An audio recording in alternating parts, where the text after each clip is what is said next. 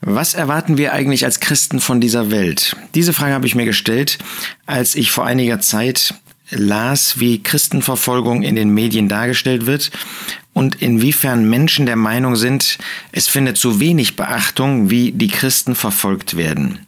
Das ergab eine Umfrage des Marktforschungsinstituts INSA, dass im äh, Gesamten, also insgesamt 43 Prozent der Deutschen der Meinung ist, dass die weltweite Verfolgung und Diskriminierung von Christen in den Medien nicht ausreichend behandelt wird.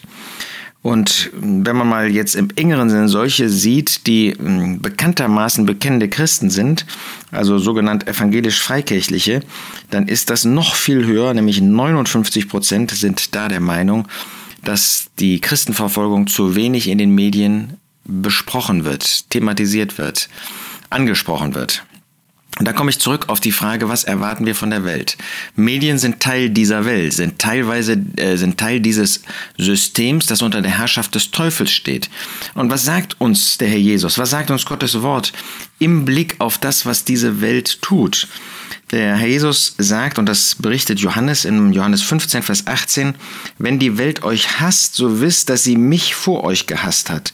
Wenn ihr von der Welt wäret, würde die Welt das ihre lieb haben. Weil ihr aber nicht von der Welt seid, sondern ich euch aus der Welt auserwählt habe, darum hasst euch die Welt.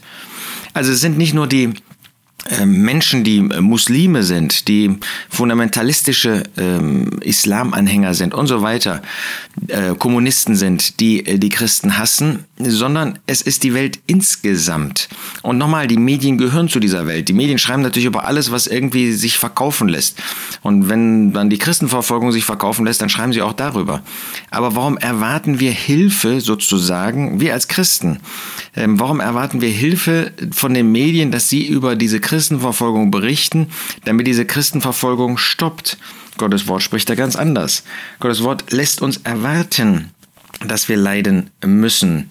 Wie sagt der Apostel Paulus, und das wird ähm, wiedergegeben durch Lukas in Apostelgeschichte 14, Vers 22, Sie befestigten die Seelen der Jünger und ermahnten sie im Glauben zu verharren und dass wir durch viele Trübsale in das Reich Gottes eingehen müssen. Es ist also zu erwarten, dass wir kein leichtes Leben haben, sondern dass wir verfolgt werden. Und warum sollte die Welt von ihrer Verfolgung berichten, von dem, was sie selbst tut? Ähm, wenn der Herr Jesus an das Kreuz gebracht wurde, wenn er hinausgeworfen wurde, ähm, dann ist das nur insoweit den Medien damals sozusagen ein Bericht wert, als sie so, äh, ja, sozusagen ihren Triumph dann auch feiern können. Und der Apostel Paulus sagt noch einmal in 2 Timotheus 3 in Vers 12, alle aber auch, die gottselig leben wollen in Christus Jesus, werden verfolgt werden. Das heißt, eigentlich sollte unsere Erwartungshaltung sein, dass die Menschen uns nicht haben wollen, dass diejenigen, die nicht als Christen leben, dass sie ähm, nicht nur irgendwie die äh, Gläubigen, die wahren Christen ignorieren, äh, links liegen lassen, sondern dass sie gegen sie vorgehen. Das, was sie gegen den Herrn Jesus getan haben, ist auch Realität in der heutigen Zeit. Und dass die Medien das dann nicht negativ behandeln, das, was sie selbst, diese, diese Welt eben prägt, das ist doch selbstverständlich. Insofern lasst uns keine Erwartungshaltung an diese Welt haben. Diese Welt, die unter dem Gerichtsurteil Gottes steht. Diese Welt, die nicht verbesserungsfähig ist. Ja, da könnten wir uns noch so viel anstrengen, aber sie ist und bleibt böse. Wenn der Geist Gottes gekommen wäre, sagt der Herr Jesus, wenn er gekommen ist, wird er die Welt überführen von Sünde und von Gerechtigkeit und von Gericht. Und dann sagt er in Vers 11 ähm, von Johannes 16, von Gericht aber, weil der Fürst dieser Welt gerichtet ist. Und wenn der Fürst dieser Welt gerichtet ist, dann, dann ist natürlich auch das gerichtet, was er beherrscht, weil es zu ihm gehört. Das ist diese Welt.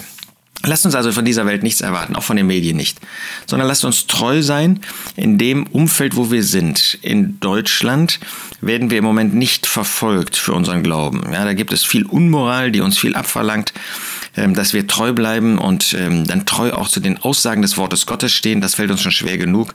Es gibt andere Länder, wo man wirklich verfolgt wird, und zwar bis aus Leben. Da wollen wir für beten und wollen uns eine Scheibe von dieser Treue abschneiden und in dem geringen Maß, wie wir Spott und Hohn und Nachteile auch in Deutschland erleben, wollen wir dazu bereit sein, wollen nicht nach den Medien schielen, wollen nicht auf die Medien setzen, sondern wollen darauf setzen, dass der Herr uns die Kraft gibt, treu zu sein. Und dann werden wir das ertragen und werden nicht woanders Hilfe suchen.